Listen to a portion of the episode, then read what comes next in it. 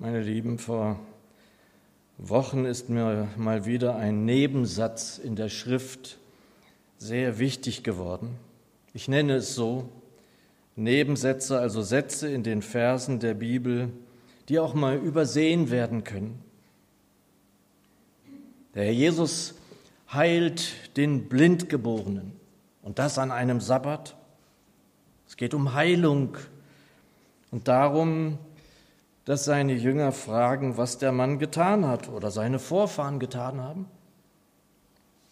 Oft waren sie zu der Zeit der Überzeugung, da sei Sünde ursächlich gewesen für Krankheit und Mitgrund dafür, dass dieser Mann blind geboren ist. So lese ich es uns vor, dieses Wort, dann gehe ich auf diesen einen Vers ein. Johannes 9, die Verse 1 bis 7. Johannes 9, die Verse 1 bis 7. Ich lese es uns zunächst wie gewohnt in der neuen Genfer. Und da heißt es, Unterwegs sah Jesus einen Mann, der von Geburt an blind war. Rabbi, fragten die Jünger, wie kommt es, dass dieser Mann blind geboren wurde? Wer hat gesündigt, er selbst oder seine Eltern?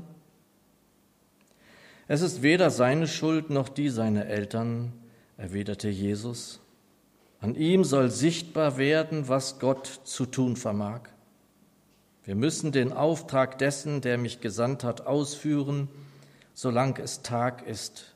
Die Nacht kommt, in der niemand mehr etwas tun kann. Solange ich in der Welt bin, bin ich das Licht der Welt. Nachdem Jesus seinen Jüngern diese Antwort gegeben hatte, spuckte er auf den Boden und machte aus Erde und Speichel einen Brei, den er dem Blinden auf die Augen strich. Dann befahl er ihm, geh zum Teich Shiloach und wasch dir das Gesicht. Shiloach bedeutet Gesandter. Der Mann ging dorthin und wusch sich das Gesicht, und als er von dort wegging, konnte er sehen. Herr, danke, dass wir dich als den Auferstandenen feiern, auch heute noch. Das dürfen wir bis in alle Ewigkeit, du hast das überwunden. Herr, bitte, führe uns nun durch dein Wort und schließe es uns auf. Hab Dank. Amen. In meiner neuen Genfer Bibel ist an der Stelle ein Klebelesezeichen. Dort klebt es in etwa acht, neun Wochen, schätze ich. Und da ich ja sehr viel in der Schrift studiere, zu studieren habe und meist auch eben für einen Dienst, komme ich nicht immer dazu, da gleich tiefer hineinzugehen. Und hier an dieser Stelle wollte ich auch warten, was der Herr so zeigt. Also oft, immer wenn ich sie in die Hand nahm, meine Zürcher, meine neue Genfer, fiel jenes Lesezeichen mir also auf. Es war, liebe Geschwister, wie ein Stich ins Herz, als ich es las an dem Tag, an dem ich mich nicht weiter darum kümmern konnte. Es geht um diesen Vers 4, den meine Zürcher Bibel so übersetzt. Wir müssen die Werke dessen, der mich gesandt hat, wirken, solange es Tag ist. Es kommt die Nacht, da niemand wirken kann. Und liebe Geschwister, mir ist ja dieser Vers nicht gänzlich unbekannt, doch in dem Moment, als ich ihn las vor Wochen, ging es wirklich wie so ein Stich in mein Herz. Es traf mich und auch wenn ich dann nicht weiter forschen konnte, verfolgte es mich über die ganzen Wochen hinweg. Das ist ja nicht schlimm, im Gegenteil. So durfte ich es in meinem Innern immer wieder aufrufen, wenn meist auch nur kurz, aber es hatte über viele Wochen hinweg immer wieder Präsenz, dieses Wort in mir. Ich habe das ja schon des Öfteren erleben dürfen, dass da wirklich ein Segen drauf liegen darf. Darf ich dich fragen, kennst du das, dass dich ein Wort unseres Herrn Jesus erschüttert?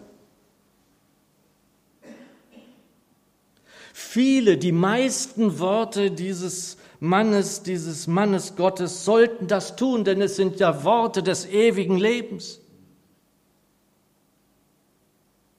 Wir müssen die Werke dessen wirken, der mich gesandt hat, solange es Tag ist. Es kommt die Nacht, da niemand wirken kann. Die Hoffnung für alle Bibel, solange es Tag ist, müssen wir die Taten Gottes vollbringen, der mich gesandt hat. Bald kommt die Nacht, in der niemand mehr etwas tun kann. Am liebsten würde ich diesen Vers an die Wand hängen hier und wir schauen ihn uns mal 20 Minuten, 30 Minuten an. Und der Herr ließ ja noch einen weiteren Vers wirken, nachdem er den Blinden, nee, bevor er den Blinden heilte. Solange ich in der Welt bin, bin ich das Licht der Welt. Und dann machte er diesen Teig, den er dem Blinden auf die Augen legte. Und ich denke immer wieder, es gibt eigentlich kein Wort, keinen Satz unseres Herrn Jesus, der keine Bedeutung hat. Wie oft habe ich diesen Satz vorgelesen, ihn vorgesprochen. Wir müssen den Auftrag dessen, der mich gesandt hat, ausführen, solange es Tag ist, die Nacht kommt, in der niemand mehr etwas tun kann. Bis jetzt hat die Wirkung dieses Wortes bei mir nicht nachgelassen. Im Gegenteil, die Wirkung hat zugenommen. Der Herr Jesus sagte hier, und auch an anderen Stellen die Werke seines Vaters in den Himmeln sollen offenbar werden. Er geht nicht wirklich darauf ein, wer denn da gesündigt habe, dass dieser blind geworden ist. Vers 3, weder dieser hat gesündigt noch seine Eltern, sondern die Werke Gottes sollen an ihm offenbar werden. Er wischt es also fast wie beiseite. Es ist keine Zeit dafür, darüber zu philosophieren. Es ist an der Zeit, an dieser Stelle zu handeln. Dann dachte ich so nach in der Vorbereitung wieder. Und dann folgt ja dieser Vers. Und dann las ich ihn erneut. Und die Wirkung des Wortes hatte wieder diese starke Wirkung. Wir müssen den Auftrag dessen, der mich gesandt hat, ausführen, solange es Tag ist. Die Nacht kommt, in der niemand mehr etwas tun kann. Dieses Wort wirkt auf mich noch immer. Und dieser Vers beginnt ja mit, wir müssen, wir müssen. Und es spricht hier mein Heiland, mein Herr Jesus. Wie sollte ein Wort, das der Herr so beginnt, nicht diese Wirkung auf mich haben? Wir müssen die Werke dessen tun, der mich gesandt hat, solange es Tag ist.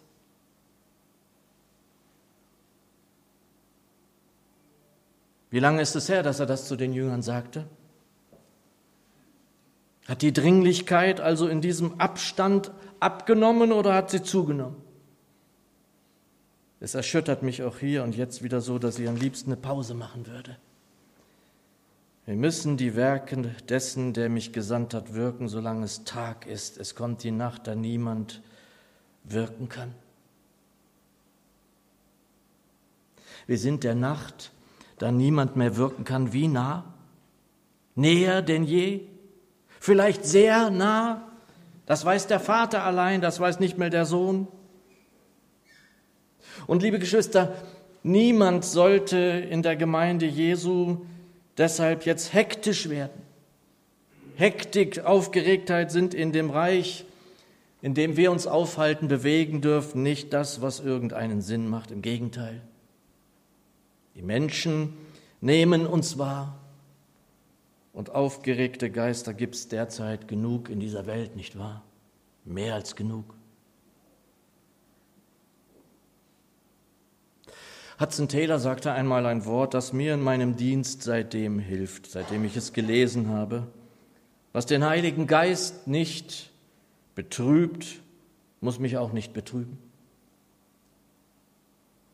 Und ich glaube, genau deshalb trifft mich dieses Wort so. Wenn die Gemeinde Jesu in dieser Welt die Zeit nicht auskauft, dann sind sie vielleicht auf dem Weg, ihn zu betrüben. Seit Jahren beobachte ich, wie das Thema Evangelisation bei den Kirchen, bei den Freikirchen und so weiter behandelt wird. Ist es jemals so stiefmütterlich behandelt worden wie in diesen Zeiten? Ihr, die ihr seit Jahrzehnten dabei seid, wisst es besser als ich. Was hat es vor Zeiten alles gegeben in Sachen Evangelisation? Mir ging so viel durch den Kopf, liebe Geschwister, als ich dieses Wort las in den letzten Wochen. Nun könnten wir ja denken, dass es an dieser Stelle ja zum Beispiel gar nicht um Evangelisation geht. Das stimmt. Und doch geht es darum. Nun habt ihr mich ja vor Jahren hier berufen, hier zu dienen, auch in dem Wissen, dass es mir viel auch um Evangelisation geht. Das war meine eigentliche und erste Berufung. Und womöglich ist das der Grund dafür, dass mich dieses Wort so getroffen hat. Wir müssen die Werke dessen, der mich gesandt hat, wirken, solange es Tag ist. Es kommt die Nacht, da niemand mehr wirken kann. Der Herr Jesus heilte da. Aber es ist ja von den Werken an dieser Stelle die Rede. An erster Stelle, als er zurück zum Vater ging, war es unserem Herrn darum, uns damit zu beauftragen, das Evangelium in die Welt zu tragen. Das haben wir vorhin gehört. Das geschieht. Ja, auch unser lieber Michael Schüssler tut dies mit seiner Organisation. Und jedes Mal, wenn ich da hinten durchgehe und das da hängen sehe, freue ich mich darüber. Denkt daran, euch das auch mal anzuschauen, was äh, die Leute in seiner Gruppe da tun. Und es ist an dieser Stelle auch so immens wichtig, es ist ein Mitglied unserer Gemeinde, dass wir für ihn, für seine Leute, seine Familie im Gebet mit einstehen. Betet für Michael. Aber meine Lieben, die Welt beginnt hier vor unserer Tür. Sind wir, meine Lieben, wie es in der Waffenrüstung zum Beispiel heißt, beschut an den Füßen mit der Bereitschaft für das Evangelium des Friedens? Es muss überall in die Welt, angefangen hier um die Ecke vor der Tür. Die Frage für Gemeinde Jesu ist doch nicht, ob wir evangelisieren, sondern wie. Wie machen wir das? Macht die Gemeinde Jesu hier in unserem Land, in dieser Stadt genug? Macht sie ausreichend? Darf ich den Vers nochmal seine Kraft entwickeln lassen? Wir müssen die Werke dessen, der mich gesandt hat, wirken, solange es Tag ist. Es kommt die Nacht, da niemand wirken kann. Und liebe Geschwister, es geht ja noch um mehr, einiges mehr, wie wir wissen. Nehmen wir mal eines der Worte, das der Herr, bevor er in den Himmel zurückging, sagte in Markus 16, Vers 17. Folgende Zeichen werden die begleiten, die glauben. In meinem Namen werden sie Dämonen austreiben. Sie werden in neuen Sprachen sprechen. Charismatiker. Wenn sie Schlangen anfassen oder ein tödliches Gift trinken, wird ihnen das nicht schaden. Kranken, denen sie die Hände auflegen, werden gesund werden. In Johannes 14 sagt der Herr sogar, das beschämt mich oft, dass die Jünger größere Dinge tun werden, als er sie getan hat, nicht damit sie, die Jünger, größer werden, sondern damit unser Gott größer gemacht wird. Liebe Geschwister, ich will hier und werde hiermit nicht die Frage beantworten, ob wir Evangelisation machen sollten in diesem Jahr. Das sollte der zeigen, der weiß, ob wir damit richtig liegen würden und wie. Ich denke an dieser Stelle sofort immer, wenn es darum geht, an eine andere Stelle in meiner neuen Genfer, die ich angestrichen habe. Damit beginnt eigentlich Evangelisation. Damit wird das Feld bereitet in der unsichtbaren Welt, ohne dass es gar keinen Sinn macht. Denn Evangelisation bedeutet auch immer, besonders die unsichtbare Feindeswelt wird auch in Bewegung gesetzt. Keine evangelistische Veranstaltung ohne das.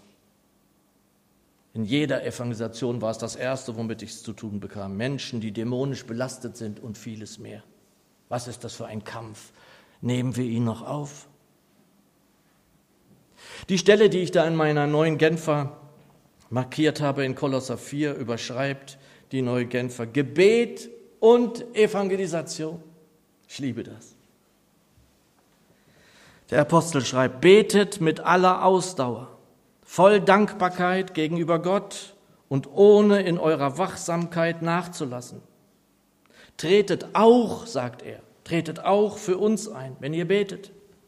Bittet Gott, uns eine Tür für seine Botschaft zu öffnen. Dann können wir das Geheimnis weitergeben, das Christus uns enthüllt hat. Und dann in Vers 5 heißt es weiter, verhaltet euch klug im Umgang mit denen, die nicht zur Gemeinde gehören. Wenn sich euch eine Gelegenheit bietet, euren Glauben zu bezeugen, dann macht davon Gebrauch. Eure Worte sollen immer freundlich und mit dem Salz der Weisheit gewürzt sein. Dann werdet ihr es auch verstehen, jedem, der mit euch redet, eine angemessene Antwort zu geben. Dieser Apostel, Paulus, dieser Berg der Mission und Evangelisation schreibt, bittet Gott, uns eine Tür für seine Botschaft zu öffnen. Geschwister, jede einzelne und wenn auch noch so vage Überlegung dazu, ob es eine Evangelisation in welcher Form immer geben soll, beginnt damit, dass wir den Vater in den Himmeln bitten, eine Tür zu öffnen es kann nur so beginnen. Diese Gedanken dazu sind gut und schön, doch wer sich hier auf diesem Feld, das ja bestellt sein soll, nicht zunächst mit dem Gebet darum beschäftigt, ist auf der falschen Fährte. Und zudem, und das ist die Erfahrung nach zehn Evangelisationen, die ich machen durfte, muss eine Ortsgemeinde voll und ganz zu dieser Aktion im Vorfeld stehen, sonst ist es vergebene Mühe.